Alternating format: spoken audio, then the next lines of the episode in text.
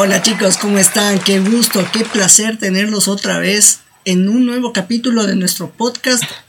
¿Cómo están? Cuéntenme qué tal les ha ido una semana sin verlos. Adrián. ¿Qué tal, Alejito? Uy, gente, telescuchas, televidentes. Eh, igual, he pasado bastante bien, no me quejo, una semana productiva, con bastante tarea de la universidad, pero bien, no me quejo. Milito, ¿cómo estás? Buenas tardes, compañeros. Ah, yo bien, un poco relajado, terminando un poco ya las vacaciones, dedicándome a proyectos personales aquí del hogar, haciendo un poco de, de comercio informal, apoyando a la economía del hogar. Pero fuera de eso, todo en orden, todo correcto. Qué bueno, chicos, qué bueno. Me alegro, me alegro que todo se encuentre bien, que estén comenzando con nuevos proyectos personales y sobre todo que apoyen a la economía del hogar, que es muy importante. Pero antes, antes que nada, yo quiero, quiero hacerles la pregunta de rigor, ¿no? Entonces quiero saber si, si ustedes ya, ya están servidos. Sí, evidentemente, con la, la bebida de acompañamiento de los sanos, la buena agüita, la agüita de vieja, ¿no? Yo servido con la que ya es media clásica mía, pero ya, ya voy a volver a rotar. No, sé. Hoy me estaba haciendo ojos un, un vinito, pero para la otra semana será.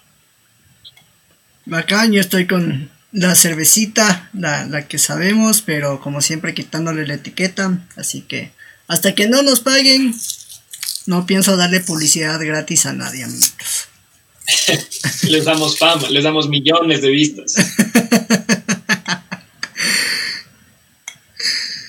Bueno, entonces eh, creo que el, tema de hoy es interesante, pero quisiera que nos comente cuál, cuál es el, tema para que nuestros todo nuestro público lo pueda saber. Así que Emilio, cuéntanos qué, qué vamos, de qué vamos a hablar hoy.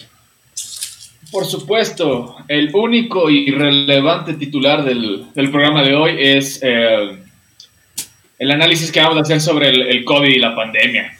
Ya lo habíamos mencionado hace unos varios capítulos. Búsquelo entre todos aquellos. Ahí está mencionado. Les prometo, por esta, eh, que íbamos a hablar de esto. Y, y aquí lo tienen. Entonces, Quiero empezar escuchando, escuchándoles a ustedes hablar un poco sobre lo que... Desahóguense, no les voy a poner preguntas, yo quiero saber qué, qué, opinión les merece esta, esta pandemia, el, el rumbo actual de todos.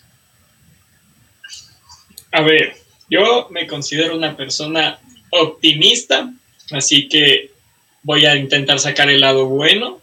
Ha sido un tiempo de aprendizaje, ha sido un tiempo de interiorizarse con uno mismo y con la familia o con las personas que cada quien viva. Eh, hay mucha gente pasándola mal, pero intentando ser lo mejor eh, optimistas posible. Creo que todos hemos aprendido bastante y la humanidad también ha aprendido mucho y eso pasa cada cientos de años, así que vamos por ahí. Un, hecho novedoso, nadie lo veía venir. Sí. Alejito. Pues, ¿qué te puedo comentar? También me voy eh, en una de las partes eh, positivas, es que creo que si la mayoría nos llegamos a, a autoconocer. Creo que yo hice mucho de eso durante esta pandemia, como que comencé a meditar, a hacer ciertas actividades que Mm, me relajen y, pueda sacar de eso información eh, mía. Así que creo que fue eso, pero también un, momento muy eh, de mucha preocupación, tanto en el tema económico, en el tema social y en el tema obviamente de, salud, en, las cuales creo que nos hemos preocupado un poquito más de, de entender que debemos cuidarnos, que debemos protegernos y que debemos seguir unas normas para, para no no tener inconvenientes eh, graves. Disculpenme, he estado trabajando durante la noche y estoy un poco trasnochado. Pero bueno, em, ok, vamos a empezar a profundizar un poco ya. Y yo quiero un poco conversar con ustedes acerca del antes de la pandemia, hacer una, si se quiere, una radiografía sobre nosotros previo pandemia. Porque yo creo que para entender las soluciones primero hay que identificar los problemas. Entonces hay que partir por el principio y el principio es antes de la crisis. Por eso les invito a que me comenten ustedes cómo vieron, cómo veían. Claro, desde una perspectiva un poco fuera de la caja a lo que era la realidad. Pero hablamos ya cuando ya cuando sabíamos que existía este este virus obviamente, pero tal vez no llegaba el tema de que nos pongan, nos guarden en, la casa, ¿no? Y a la final, independientemente de saber o no saber esta noticia, era cuestión de tiempo, pero las actitudes y las costumbres que nosotros teníamos ya eran una cosa arraigada desde hace mucho tiempo, sean buenas o malas, independientemente de la información sobre este virus, ya estaban implantadas en nosotros como sociedad. ¿Sí o no, Adrián? Correcto, correcto, comparto. Eh, era una manera de ver al mundo muy, muy, muy diferente, la que todos teníamos, un poco más banal, pero igual me gustaría dar paso ahí a la increíble forma de adaptación que tenemos los seres humanos, porque somos máquinas de adaptación social brutales. O sea, ni bien empezó la pandemia, como que sí fue el choque, toda la gente le costó, pero ahora en cambio si preguntas, sí me atrevería a decir que al menos del 50% de la gente a la que he preguntado, en cambio dicen, no, yo en realidad ya estoy acostumbrado al nuevo ritmo de vida, más bien ya no extraño tanto lo que en un inicio todos querían salir, eh, se, se sentían estresados, atrapados y ahora es como que la mayoría de gente ya ha logrado hacer un nuevo método de vida en relativamente poco tiempo. Si es verdad que ya vamos para medio año encerrados en las casitas, pero eh, nos adaptamos rápido y si bien teníamos otras costumbres y otros pensamientos antes como población, creo que han evolucionado más rápido de lo que esperaba. Por ahí le doy un punto bueno a la humanidad, un, un check de mi parte. Veo que esta tarde vas a estar a, favor y en pro de nosotros como especie, ¿no? No. pero, pero cuando se puede hay que sacarle lo bueno. Me parece, me parece que hay equilibrio. Porque yo soy un poco lo contrario, la verdad. He entendido a mi manera de ver que el, el resultado de todo lo malo existente hoy por hoy es fruto de nuestras acciones, directa o indirectamente. Entonces, un poco estamos consumiendo de lo que nosotros hemos sembrado. No me refiero al virus en sí, que eso todavía es una incógnita. No se sabe si es que sí o si no. Eso ya va para teorías conspiranoicas. Pero independientemente del virus, es las actitudes que tenemos, los sistemas que manejamos, los gobiernos que tenemos. Todo eso viene de un, un pasado colectivo súper marcado de ciertas tendencias, de ciertas costumbres, cosas que han ido desarrollándonos hasta la actualidad, que a mi manera de ver, obviamente no teníamos previsto vivir toda esta catástrofe, sin embargo había cosas previsibles, cosas que se podían mejorar antes de esta crisis. Y por eso yo quería evaluar justamente este previo a, a pandemia, porque solo nos hemos dado cuenta de lo mal después de lo que pasó.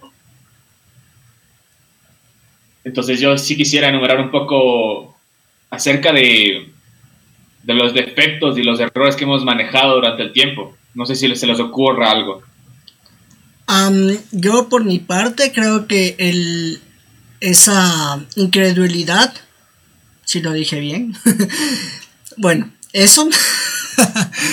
Sí, porque, porque muchos de, nosotros como que decía ese virus no va a llegar o, era, eh, si lo pensamos mucho más antes, era algo que iba a decir como que si alguien en 2000, qué sé yo, 2017, 2018 te decía, vas a pasar seis meses encerrados por, por un gripe, por una gripe o por un virus, eh, capaz que decías que, no, que, era imposible eso. Entonces, em, pues yo creo que el tema de ser incrédulos ante eso y puede ser el hecho de, no, no adelantarnos a las situaciones, como que no, no acatar bien las, las recomendaciones que ya se hacían desde antes.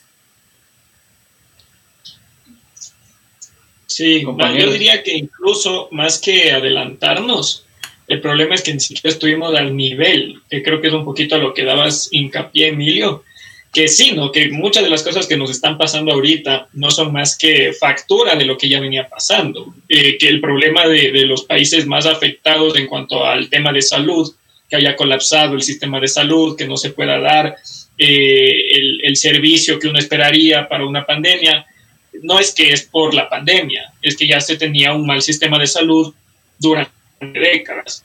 El tema del desempleo es por la corrupción que se tenía desde hace décadas. Entonces, la pandemia simplemente nos la puso un poco más difícil, pero no está haciendo otra cosa que pasarnos factura de los errores que llevamos cometiendo de largo. Pues sí. de hecho, justamente eso quería, quería abordar, porque todo esto se puede, se puede enumerar, se puede enlistar gracias al impacto que ha tenido, el, impacto que ha generado a nivel económico, a nivel laboral. Ha sido bastante, bastante marcadas las diferencias en cuanto a reacción de tal lugar a tal lugar. Incluso en países vecinos, donde se supone que manejan políticas parecidas y los resultados han sido totalmente distintos. Entonces, yo entiendo que un poco para tocar esos temas eh, en cuanto a la dificultad que existe para, por ejemplo, nuestro país, porque yo no sé demasiado del resto del mundo, por eso pongo de ejemplo al Ecuador. Ha sido bastante complejo el hecho de manejar la disciplina en toda la gente. Eso como manera de ejemplo, ¿no? La, la disciplina de la gente al, no, no tener el, llámese respeto o en algunos casos donde se maneja otro tipo de, de ejerción de, autoridad frente a, las, a los entes de seguridad pública. Eh, tenerle respeto y hasta cierto nivel miedo que se tiene en otros lugares, por ejemplo en Estados Unidos, en países como Tailandia, India, donde ahí realmente, si es que no fuera por los medios digitales, las redes sociales, no, no se tomaría en cuenta ni siquiera los derechos humanos de mucha gente, que partamos del inicio de que es gente indisciplinada, no obedece a lo que se supone que debería ser un bien común y por eso paga con castigos un poco más drásticos.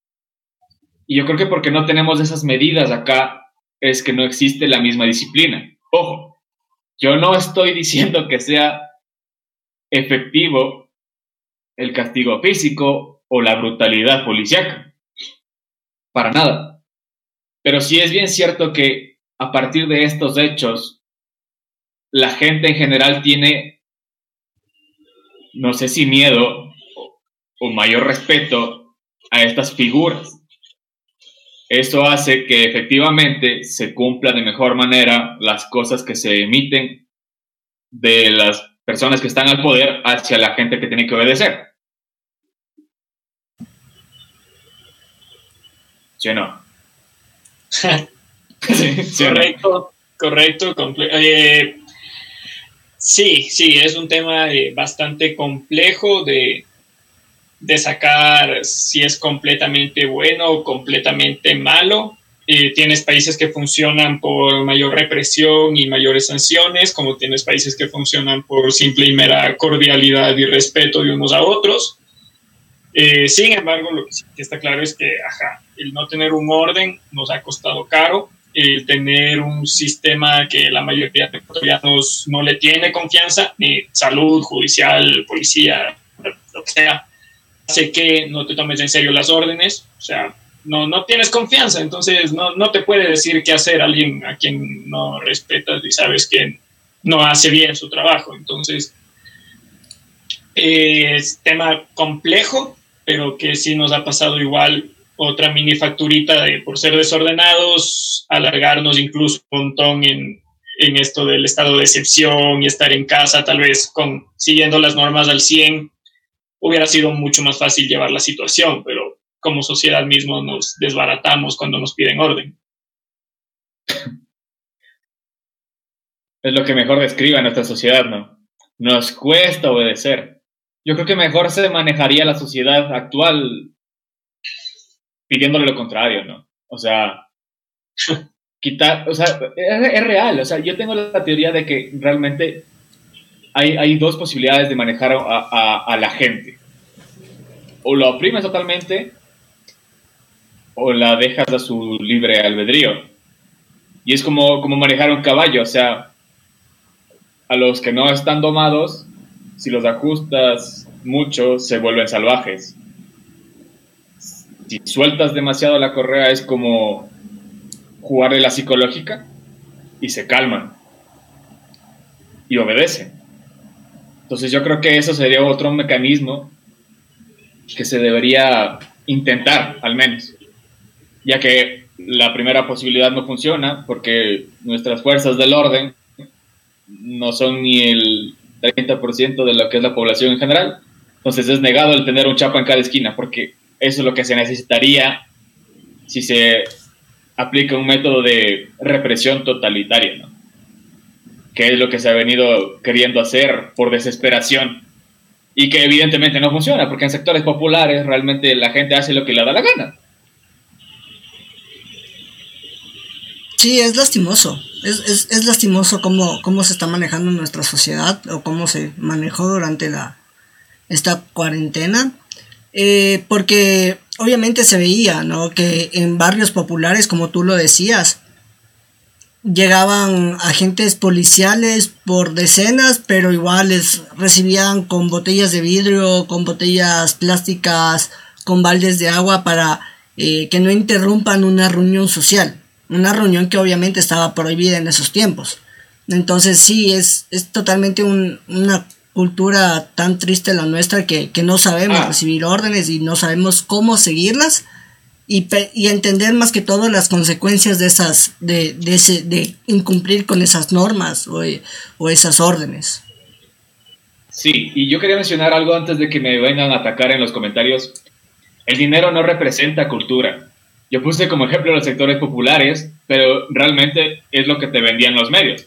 De ahí si tú te pones a buscar en gente donde hay mucho dinero, por ejemplo, aquí en Ecuador, San Borondón, la gente igual tiene mucho dinero y es la misma indisciplina. Entonces, antes de que ataquen cierto comentario que hice, eh, no es cuestión de dinero, pero es el primer ejemplo que tuve. Claro, claro, sí, sí, vale, vale, eh, decir eso, aclarar eso, porque también lo podemos ver que en, en, en, Cumbayá también existían un montón de eventos sociales que eran prohibidos y, lo seguían haciendo, o sea. No, sí, eh, es, es correcto, pero justamente yo creo que esto que hemos topado de la indisciplina es raíz de ya todo lo que ha venido fallando en el sistema en el que vivimos, ¿no? a, todo nivel, o sea, si nos ponemos a, buscar justamente el, esta radiografía de los problemas que existían ya desde antes, yo creería que el origen es la indisciplina. Indisciplina por falta de cultura, por no tener claro quién es tu autoridad. Porque claro, aquí el más vivo es el que gana siempre y no es así.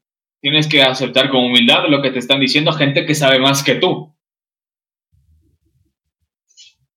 Claro, también eh, eh, esa parte me parece súper, súper importante, porque desde hace algunos años ya, obviamente todavía me cuesta, pero desde hace algunos años intento confiar en la política de, mi país, no en todos, obviamente, me, me informo lo más que puedo, pero en el tema de que muchas veces es súper sencillo decir qué está fallando y por qué no sirve y que nadie hace nada es más como cuando critican tu trabajo. Creo que todos alguna vez tenemos esa experiencia. Alguien te quiere decir cómo hacer y es un, en tu cabeza un, no me digas cómo hacer mi trabajo.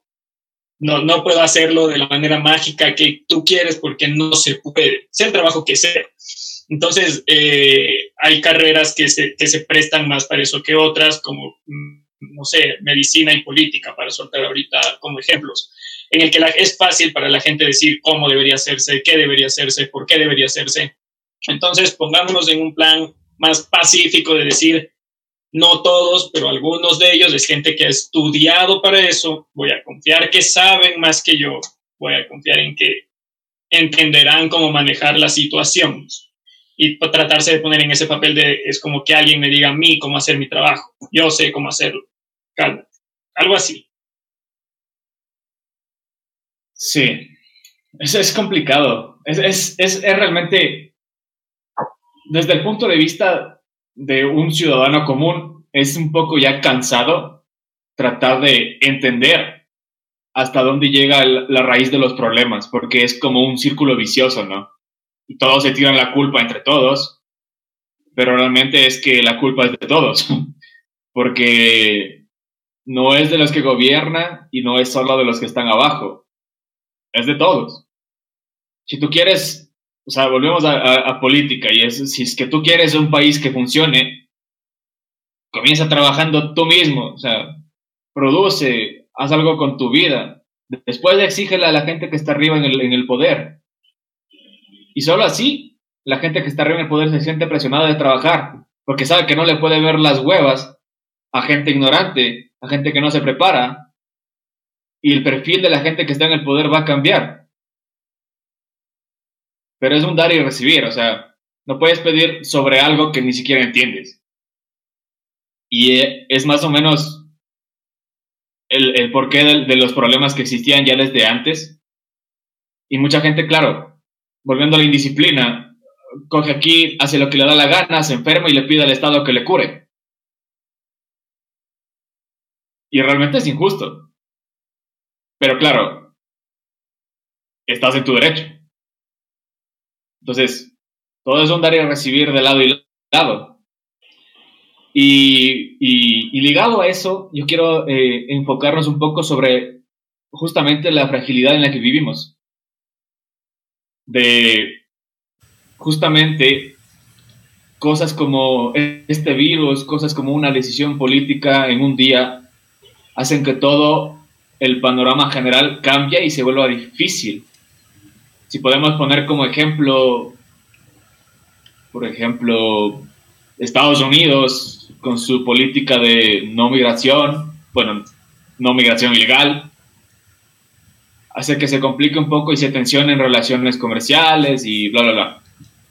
Lo mismo acá con la gente de Venezuela el hecho de que haya, por ejemplo, existido mayor número de requisitos para que vengan y trabajen, hace que la gente se esconda, hace que la gente robe, hace que la gente haga cosas por debajo de la mesa porque ya no tienen la misma apertura para trabajar.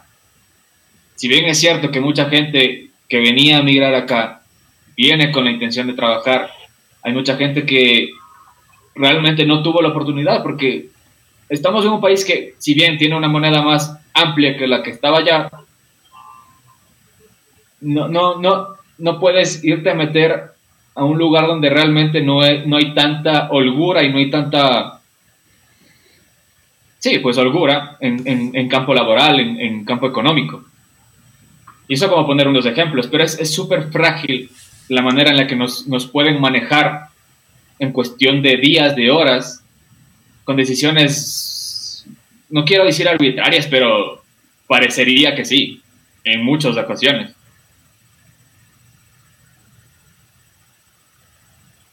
¿Qué opinan? Alejito, está callado usted. Sí, está callado. me, me, gustó, me gustó tu, tu opinión, tu reflexión, la verdad. Y sí, obviamente creo que estamos en una, en una sociedad muy, muy frágil en el sentido de que primero no está bien informada, no, no nos gusta informarnos bien, sino que, consumimos lo que, lo que nos ponen. Entonces, no estamos informándonos de una buena manera. Y eso hace que caigamos en, en, muchas en muchas noticias falsas o tal vez eh, en noticias que, que, son verdaderas pero sacadas de contexto. Entonces creo que eso también nos fracciona bastante como sociedad, el hecho de, de no saber si en verdad nos están, no, lo que, lo que sabemos es, cierto o, no. Eh, otra de las cosas, como tú bien ponías los, los ejemplos, decisiones muy eh, de, de, pocos, tal vez segundos, de pocos minutos, o noticias de pocos segundos, de pocos minutos, hacen que cambien totalmente nuestro, nuestro panorama. Podemos poner por ahí el, el precio del petróleo cómo nos, cómo no nos, se nos complica el panorama al, nivel de, economía del país, sabiendo que el barril de petróleo descendió hasta niveles antes nunca vistos. Entonces, esas son otras de las cosas que también es un ejemplo de las cosas en las cuales vemos que nuestra sociedad es frágil y que en pocas, en pocos minutos, en pocos segundos, cambia totalmente nuestro panorama de, de estar estables a estar en, serios problemas. Claro. Eh, este, sí, es, es incluso ahorita conectando ideas en alguno de los capítulos anteriores. Eh, hablamos del problema, pero bueno, un poco más familiar de cuando no existe un ahorro, ¿no?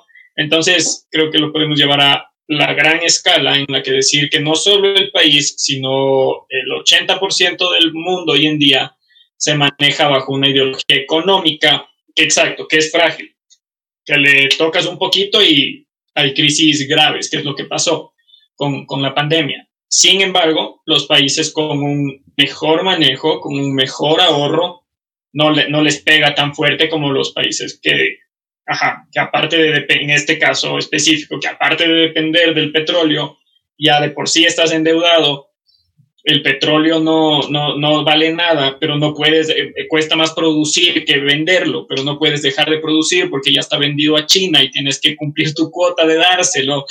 Es, es, o sea, es una tras otra que no puedes hacer mucho y que se basa en este pequeño gran, eh, en el pequeño ejemplo de la familia, es decir, no hicimos las cosas bien desde el centro, desde el ahorro, desde el principio, todo lo que venga nos va a golpear más fuerte, porque no tenemos ni buenas bases.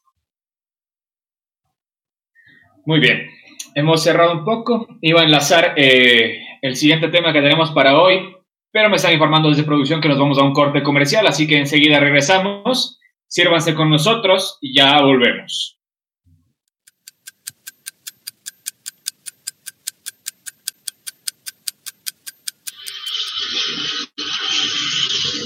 Me das la palabra. Ya estás. ya estás con la palabra, mi estimado Emilio. ok. bueno, muchachos, eh, habiendo vuelto de ese corte, un buen corte, yo creo, un buen corte, sí, sí. Interesante. Eh, estábamos pensando sobre justamente la sociedad frágil que, manejamos, ¿no? Y cómo afecta justamente mencionaba Adrián, dependiendo del ahorro que tengas, en mayor o menor escala, siempre es lo mismo, ¿no? Te afecta más o menos, dependiendo de cuánto tengas ahorrado. Yo creo que eso va enlazado a lo siguiente, que es el comportamiento hacia, hacia, hacia o ante la situación de, de emergencia. Porque claro, la reacción de cada persona es proporcional a la situación en la que vive. Entonces hay gente que se pasó meses y se ha pasado, y yo conozco gente que pasa encerrada, y hay gente que le valió desde el primer día porque tenía hambre y tenía que comer.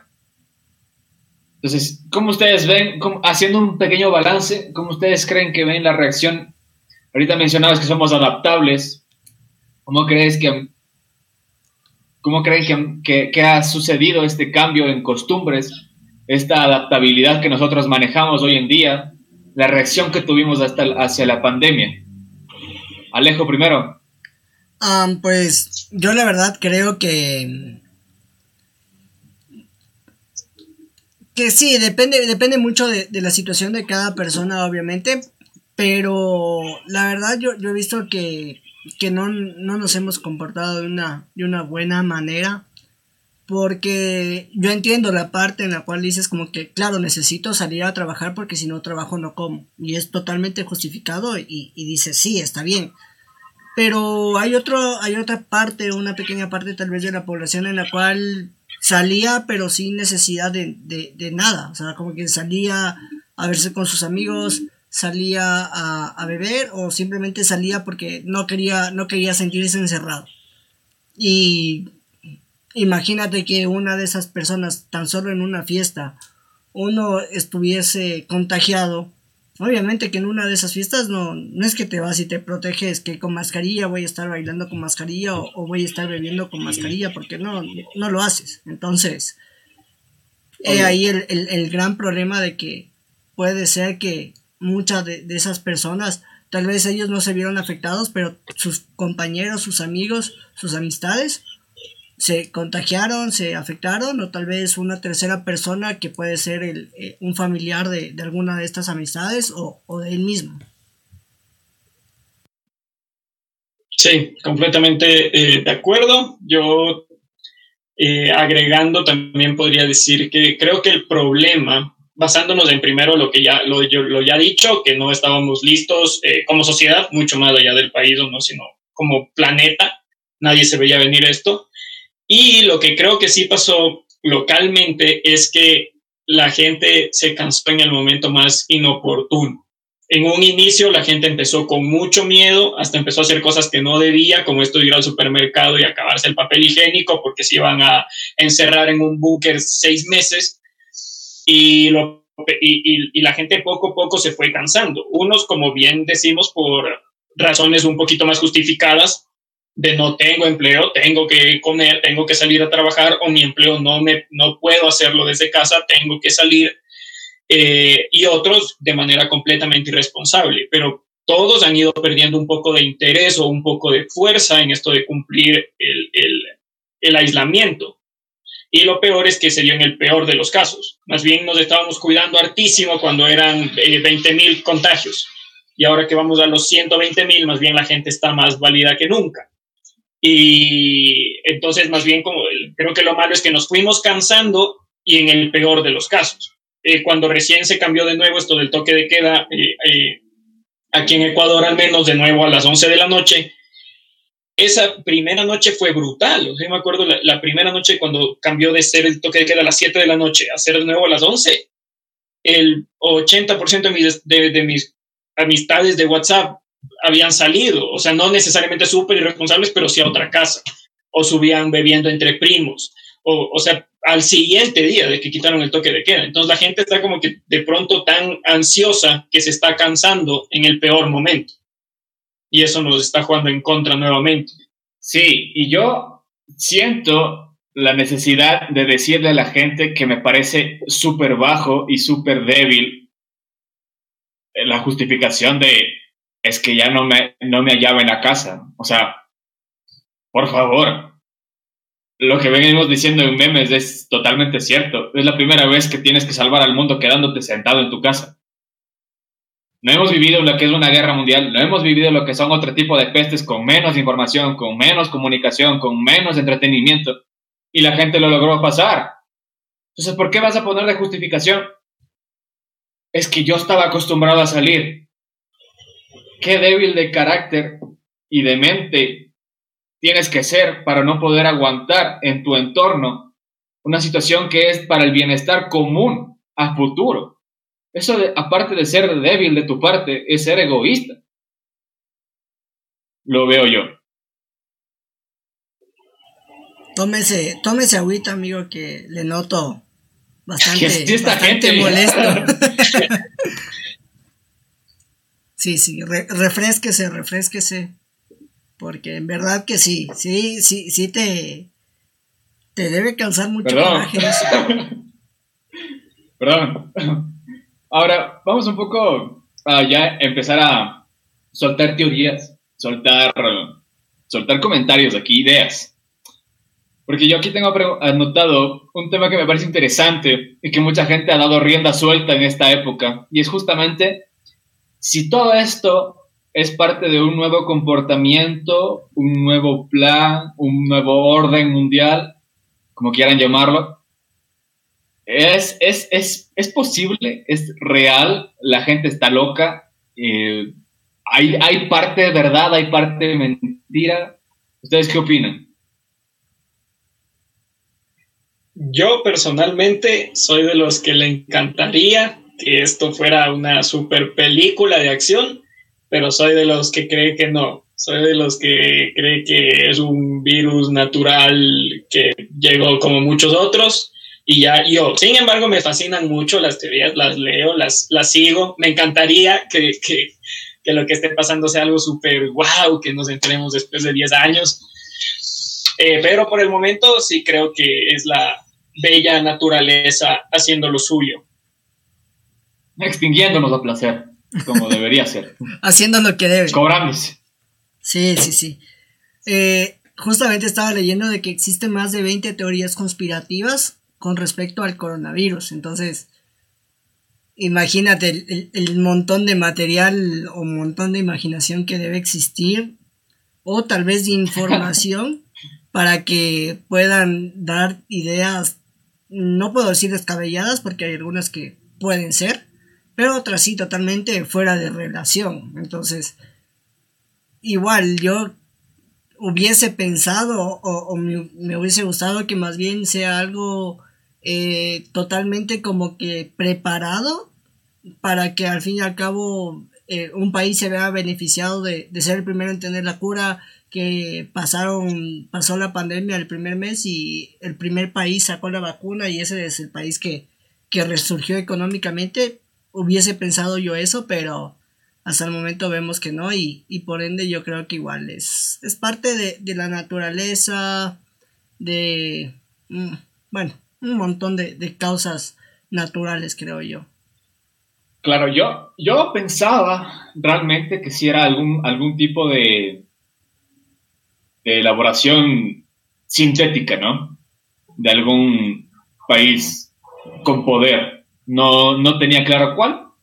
Sin embargo, a medida que ha pasado el tiempo y al, al, saber que es realmente tan impredecible, es como tener un nuevo cáncer, o sea, otra enfermedad equiparable al cáncer, o sea, te ataca de diferentes maneras, tiene síntomas diferentes y eh, la posibilidad que vivas o mueras es como tirar una moneda al aire. Entonces, cuando empecé a darme cuenta de eso, realmente ya me di cuenta que es, sí, o sea, es un, un evento fortuito que lamentablemente nos tocó pasar pero que igual que, que Adrián, o sea, me gustaría saber en el futuro que esto pase en los libros de historia como el año que, no sé, un ejemplo, China empezó a tomar el control del mundo con chips en la vacuna, cosas así. Pero la realidad es que es mucho más simple, ¿no? O sea, es, es un problema de salud pública en un planeta que está totalmente desbalanceado. Tienen los puntos medios, ¿no? Tienes los puntos medios de la gente que dice empezó como algo sintético y se le salió de las manos. La, típica arma química que creíste que no se iba a esparcir tanto con el aire y boom, te salió mal. entonces obviamente me, me hago el bolas y yo ya no fui, encontremos todos la cura o lo que sea. Pero sí, ¿no? es, es, un poco extraño. Eh, yo alguna vez eh, reflexionaba igual hace algunos días que de todos los fines del mundo que te puedes imaginar, de, los raros, no de los conspiranoicos. Sí es verdad que todos teníamos la idea de que una pandemia, una peste podía suceder, pero era de los últimos. Uh, por poco y antes se levantaban las momias de Egipto a, atacar el planeta. O sea, había mil razones antes que, que esa, y al menos en mi caso, era por la sencilla razón que yo decía, es que no, si, si llega alguna vez una enfermedad una peste así tremenda y todo el mundo se pone a actuar en contra, o sea, tienes a los mejores laboratorios, a las mejores mentes, a toda la, la economía de los países más fuertes juntos por encontrar una cura, la encuentran en dos semanas. O sea, esa siempre era mi idea de una peste de decir, ahorita ya difícil que algo así nos dé porque sí, o sea, con todo el material, dinero y, mente y desarrollo que tenemos, no encontrar una cura en meses, huevadas. Pero ¿sabes qué pasa? que el Justin Bieber te enseñó a decir una frase, mijo. never say never. Justin. Sí, sí, sí. Nunca digas nunca. Y pasó. Pasó. Y sí, o sea, también hay de los otros que creen que esto empezó como algo natural y después se van a aprovechar, ¿no? Además, yo tengo la teoría de que aquí no hay bandos, o sea, eso es solo un montaje. Aquí no hay izquierda, derecha, no. Aquí hay gente con poder y plata y hay gente que no tiene. Y la gente que tiene poder y plata siempre quiere conseguir más poder y plata y se reparten entre todos. ¿Quién no, o sea, quién no podría pensar que realmente esto de la cura y la enfermedad en sí es un plan de los grupos de poder, de las potencias mundiales? Que no hay aquí el bueno y el malo y es entre todos. Y se tiraron bombas de humo y no hay culpable y no va a haber. Y la cura salen ganando los que tienen la capacidad de desarrollar la cura para los que no pueden. Así de simple. Pero es una teoría, así como cualquier otra. Yo, yo creo que yo creo que deberíamos eh, en un próximo capítulo tomar el tema de teorías conspirativas en un montón de aspectos porque es algo súper interesante y, y creo que los terraplanistas. ¿Será cierto? ¿Será ¿eh? no, muchachos. Eso sí será para una serie de una miniserie que tengamos en nuestro en nuestro programa. Meternos ahí de tema por tema, porque eso es extenso. La teoría del mes. Y nos dejan los comentarios y, no tienen que hacer nada más. Nos encargamos nosotros. Nos dejan comentarios de cuál teoría quisieran escuchar y empezamos a hacer la miniserie previo a nuestra segunda temporada, que por lo visto estamos próximos a en un mediano plazo. Así es. Ya mejorando la calidad, dando un salto de calidad y producción. Pero con el mismo editor. Em, lamentablemente. Pero es lo que hay. ok, hemos abordado, abordado un poco un poco eficientemente este tema. Me gustó que hayan aportado. Alejito, me, me encantó escucharte de nuevo después de un programa en completo silencio, en la penumbra. Perdón, perdón, el anterior, el anterior programa, una falla técnica de último minuto que me dejó fuera del audio. No pago el internet, es. Pero bueno. Nos adaptamos a todo público, esa es la verdadera razón. Si a alguien le molesta la voz de Alejandro, tiene un capítulo completamente libre de él, que del anterior.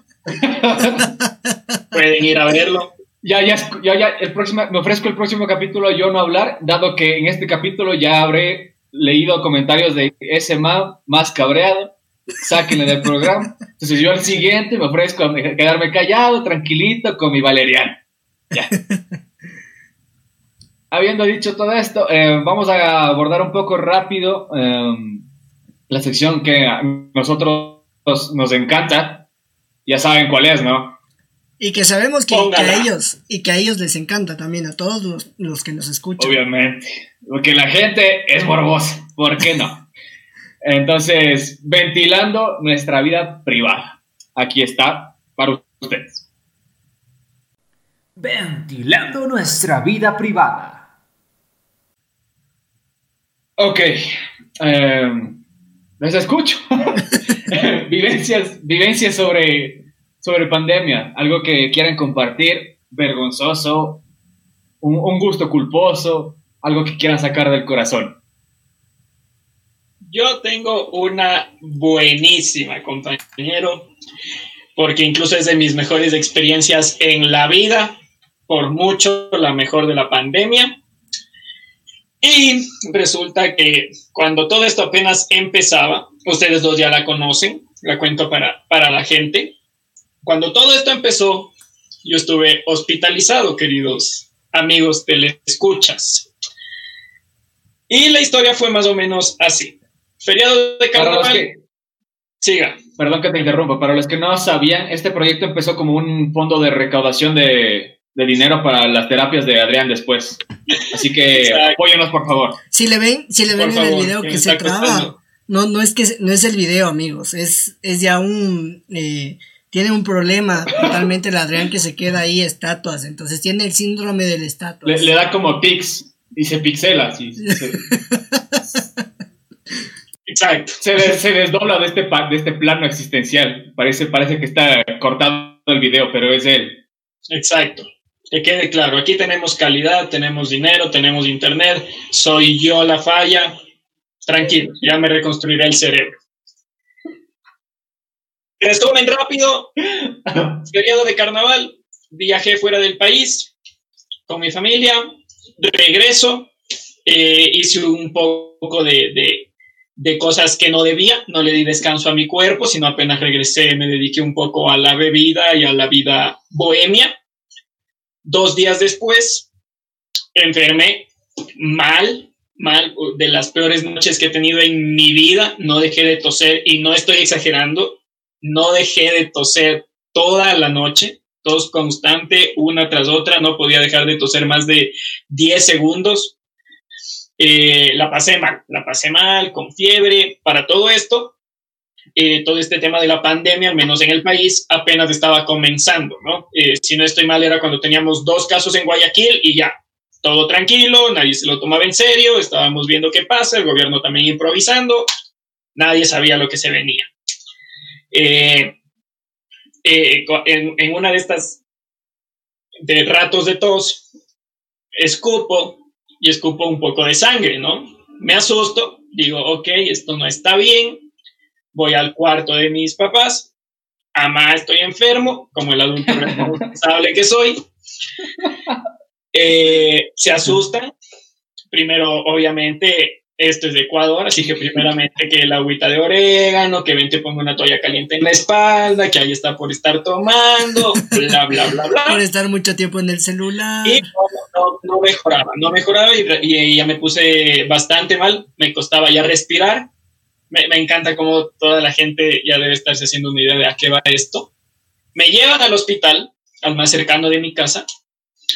Eh, la atención pésima, lamentablemente, en el momento de la emergencia. Luego no tengo ni comentarios ni malos ni buenos, pero me fallaste, Ecuador. La atención cuando llegué, pésima. Me tuvieron esperando como cuatro horas hasta hacer algo. Y en realidad ya me empezó a faltar el aire bastante. Eh, me llevaron a hacer una radiografía caminando a la otra ala del hospital. Yo le decía al enfermero, señor, me siento mal. Y, sí, sí, ya llegamos. Señor, me siento, sí, sí. Me desmayé. Ya la cosa se puso seria, me tomaron unas placas y la, la mejor parte sale el médico, me dice Adrián, por favor, ponte mascarilla. Algo le dijo al guardia, el guardia empezó a mover a toda la gente de la sala de espera a otro lado, salió una enfermera, les puso a mis papás una mascarilla, les dijo, síganme, no pueden estar juntos de nadie. Yo dije, uy, coronavirus.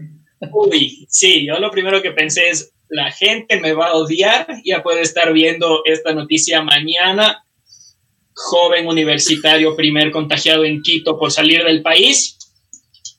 Y, ah, y para todo esto había estado en un crucero, entonces hasta yo mismo me la creí de, o sea, no, a ver, ya fue. Me hacen los exámenes, eh, bueno, me ponen unas, unas mascarillas, no podía respirar, me tuvieron que dormir, me levanto tres días después, un tubo ahí metido en la costilla, eh, no me acordaba nada de lo que pasó y resulta que, menos mal, no fue COVID, fue un, en realidad es vergonzoso, fue un edema pulmonar por altura. Suena elegante, pero resulta que es una enfermedad súper, hiper, mega rara que te da por la diferencia de presiones en el avión, que le da a uno de cada 200 mil millones, así que soy muy débil. Mi, mi cuerpo es débil, mis pulmones colapsaron. Eh, y pues, ah, ya, pero después de eso, en el hospital era conocido como el joven del COVID, enfermera que venía a darme la comida, a atenderme, a tomarme la presión, lo que sea, era, ah, usted era el joven del COVID. Y yo, sí, no tengo, pero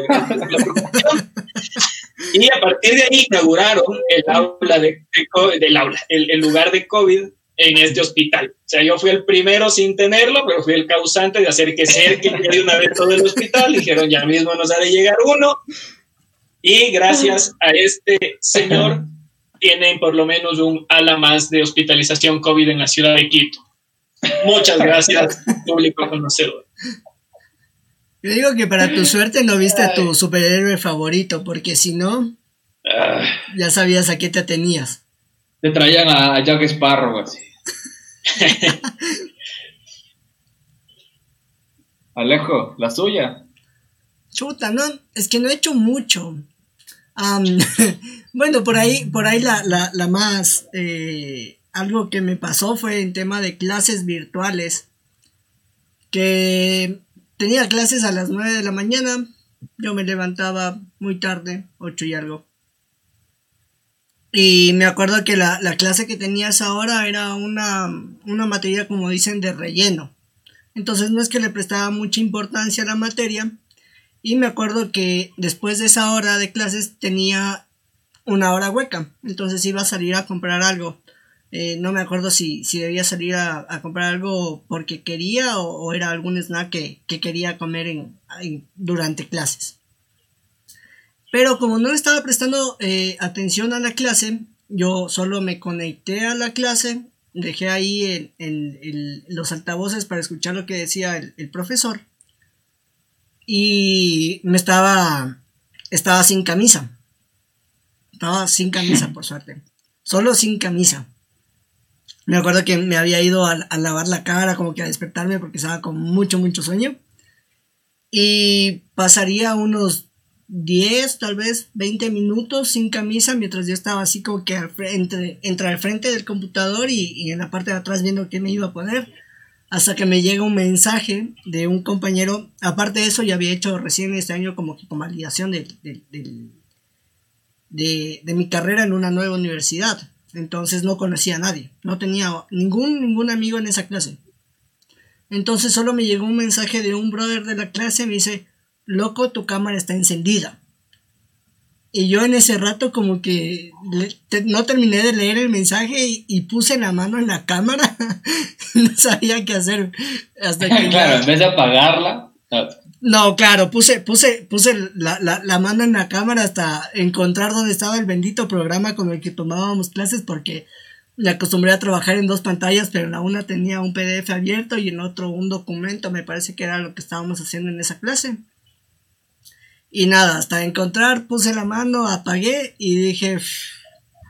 Y después me dije, claro, hay una página de memes de la universidad. Dije, maldita sea, me, me- le puse seguir, le, me hice mega fan de la página para, para ver si Maldita salía sea, algo. famoso. Por, por suerte, por suerte no salió nada, por suerte no salió nada.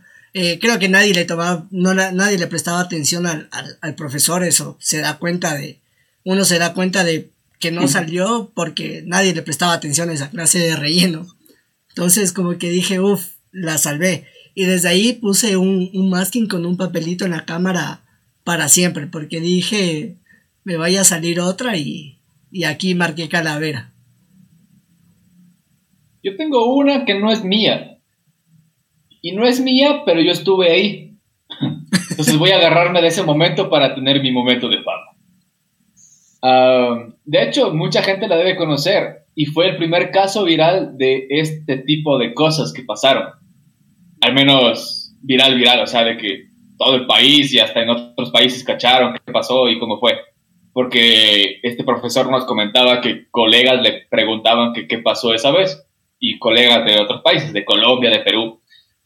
Fue bastante heavy y la situación fue que estábamos en clase normal y la materia era súper pesada. Y claro, todos estábamos agotados porque era ma- materia en la noche también, bueno, tirando a la noche. Y claro, ya terminó de dar su discurso, como dejando un espacio para que hagan preguntas la gente. Y en eso, una chica, una estudiante, empezó a insultarle al profesor, diciéndole que por qué enseña tantas, tantos datos inútiles, tanta información irrelevante y que quién se cree. Entonces, eh, todo el mundo escuchó. El profesor se enojó. Claro que lo dijo en otros términos, que por el bien de los niños que nos escuchan, no voy a decir. y, y se acabó la clase. Y hasta ahí el tema, ¿no? Todo bien, chill. Después los compañeros de la clase nos disculpamos en, en nombre de, de esta persona. A la interna no sé cómo habrán arreglado, pero volvió a recibir clases, el profesor volvió a dar clases. Chévere. Hasta ahí se suponía que tenía que cerrar el tema. Y de, de un día a otro me empezaron a mandar el video hecho meme con canciones de fondo, de esas canciones que estaban virales ese rato, como de la canción del entierro de los negritos. Esa. Justo antes del momento en que empecé a insultarle. Eh, y empezaron a mandarme de un lado, de otro, de otro, de otro, mándame, mándame, ta, ta, ta. Hicieron como 20 versiones de ese propio video, de la captura de la clase. Y estaba la foto de la chica, todo el mundo supo. A mí me daba vergüenza, o a veces me daba ganas de decir, oye, yo estuve ahí. pero, pero preferí mejor callarme y decir, ah, que he hecho pedazos. Pocas personas sabían realmente, pero se hizo súper viral. Había en Facebook la página de memes, justo, y estaba viral en páginas de memes de otras universidades estaba viral, en todo perfil estaba viral ese video, todo el mundo se enteró, todo el mundo literal. Entonces, donde quiera que estés compañera, te deseo suerte en tus próximas clases y que no te pase algo parecido. Eh, y para todos los demás que estén pendientes de si está prendida su cámara y micrófono, porque la educación en línea va a ser la normalidad de aquí en un buen tiempo más y no queremos más accidentes. Te lo digo yo porque tu amigo Emilio soy. Ahora, sí, sí. Mucho creo que hemos desarrollado un, tic de ansiedad de estar viendo la pantalla cada tres segundos cuando estás en clases. O sea, y no estás diciendo ni siquiera nada y por último estás hasta arreglado. O sea, en el peor de los casos no hubiera problema de que estuviera prendida cámara o micrófono, pero creo que todos hemos desarrollado un tic nervioso de, uy, uy, uy, y estar viendo que esté apagada en todo momento. moviendo, moviendo, el cursor de la, de la, pantalla a ver si está todo igual que lo que estaba hace dos minutos. Sí, o, o, también más que todo antes de hablar o decir algo, o pensar por lo menos decir algo, así como que lanzar un comentario. Simplemente como que si está apagado el micrófono, después la vaya a fregar y toda la clase para abajo. Ahora, para cerrar este episodio que esto ha estado bonito, ha estado interesante, quiero abordarles con esta pregunta. Y quiero que me den una respuesta concreta, pero bien armada. Así que les doy chance a, pensar dos segundos para que el público tampoco se aburra. la pregunta es así. ¿Vamos nosotros como, como sociedad a evolucionar después de esto? O sea, ¿es el inicio de una nueva era o el capítulo final de la humanidad?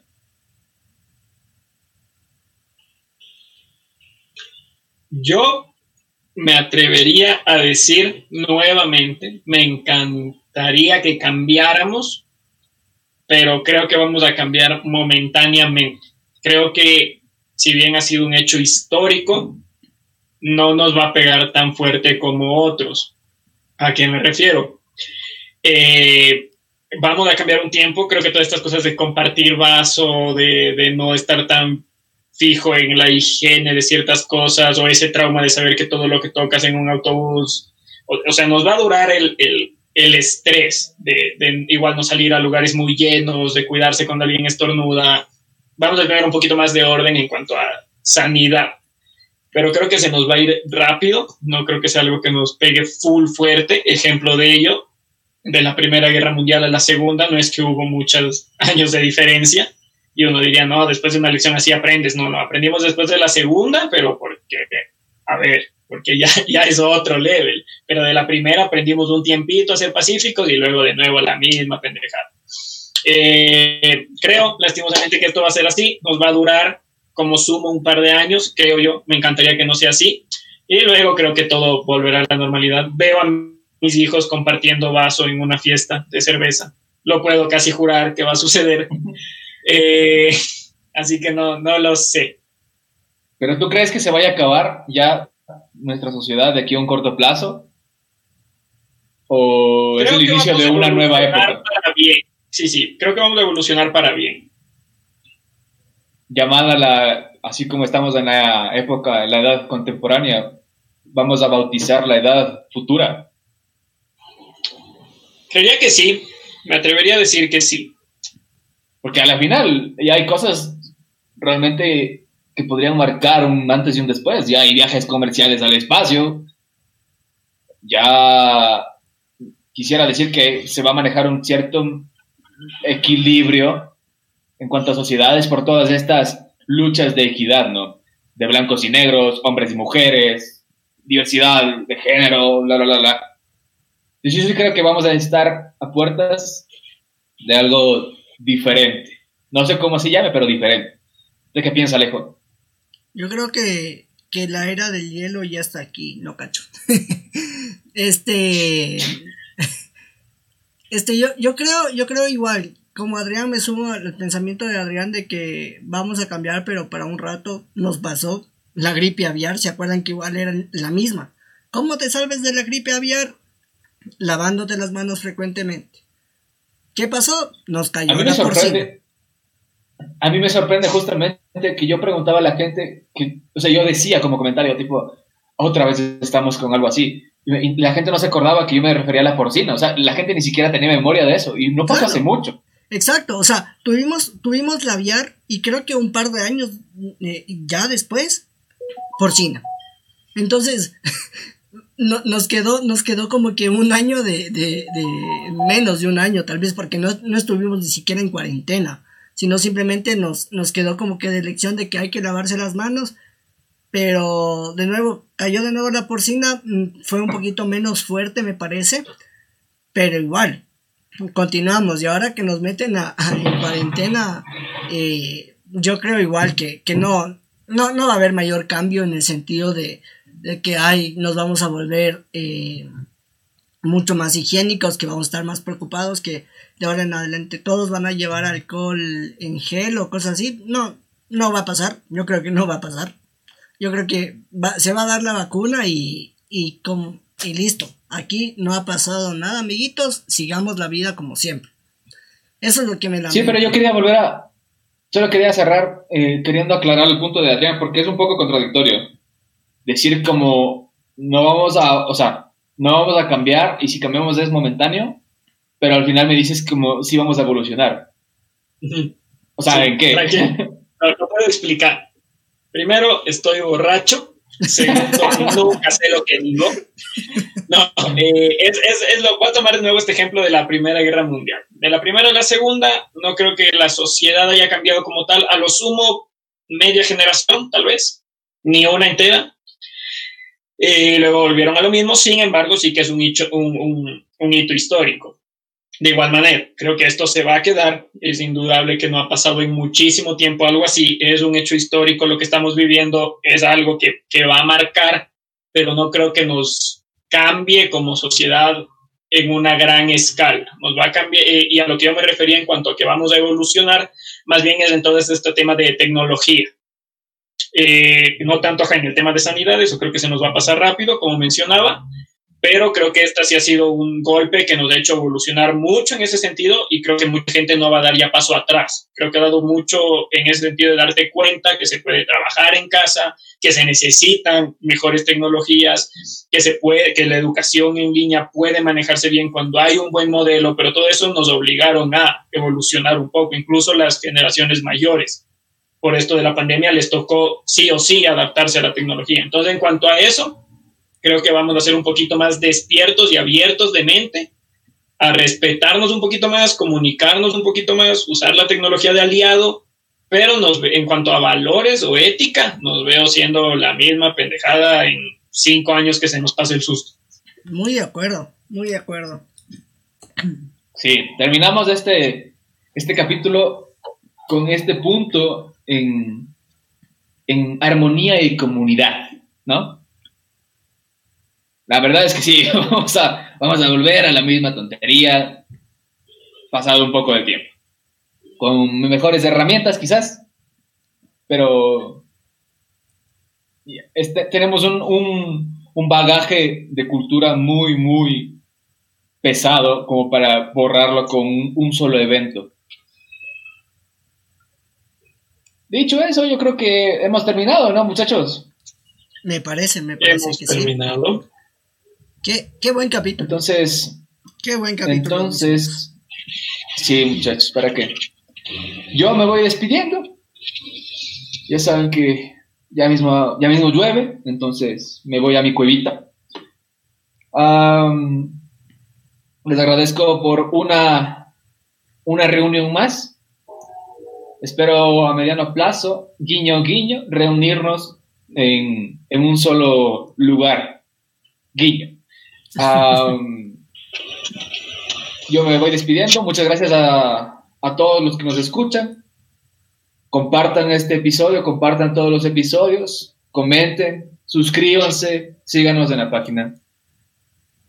Reiterándoles lo que mi compañero Alejo les va a decir a continuación. Eh, primero el, el, Adrián, ¿no? sí, sí, creo que siempre, siempre es mejor que despida Alejandro al final. Es, es el, el que más se lleva con nuestro ingeniero de sonido, entonces le pasan mejor la información por, el auricular. Eh, igual, de igual manera, despedida rápida para no aburrir a la gente, me despido, ha sido un gusto. Adrián, Emilio y Alejo les han hablado en un podcast más. Espérennos cada semana. Sírvete conmigo. Eh, como siempre, mi frasecita icónica, la ultimita y nos vamos. Miren el resto de capítulos, compártanlos, mírenlos mientras hacen otras actividades, que un día alcance solo a ver 20 minutos, no importa, continúalos cuando quieras, se van a quedar ahí por siempre y vamos a seguir sacando muchísimos más. Así que solo necesitamos de tu apoyo, tu iniciativa y nosotros haremos nuestro mejor. Guiño, guiño, esperen sorpresas. Vaya lejito. gracias, gracias chicos, un excelente capítulo, muy chévere, todo muy, muy divertido, la verdad. Eh, y bueno, a todos aquellos que nos ven o nos escuchan, no se olviden de seguirnos en nuestras redes sociales. Nos, eh, nos pueden seguir en Facebook como Sírvete conmigo o en Instagram como Sírvete-conmigo-podcast. Si por ahí no te gusta, está, tienes que estar con el celular y no te gusta vernos en YouTube, tranquilos, nos puedes escuchar en Spotify en Google Podcast o en Apple Podcast. Obviamente como Sírvete conmigo. Así que no se olviden de seguirnos, de compartir, de dejarnos sus likes. Tenemos un montón de cortos donde sacamos los mejores momentos de cada capítulo. Que les dejen la, la, intriga y pasen a sus amigos que les generes igual esa intriga. Eh, y nada más, eso chicos, muchas gracias. Recuerden que somos Sírvete conmigo un podcast, un podcast de amigos. El, sonido, perdón, el, ingeniero no, no está funcionando hoy. un saludo, nos vemos hasta el siguiente capítulo. Chao, chao. Hasta luego, muchachos. Hasta luego, gente.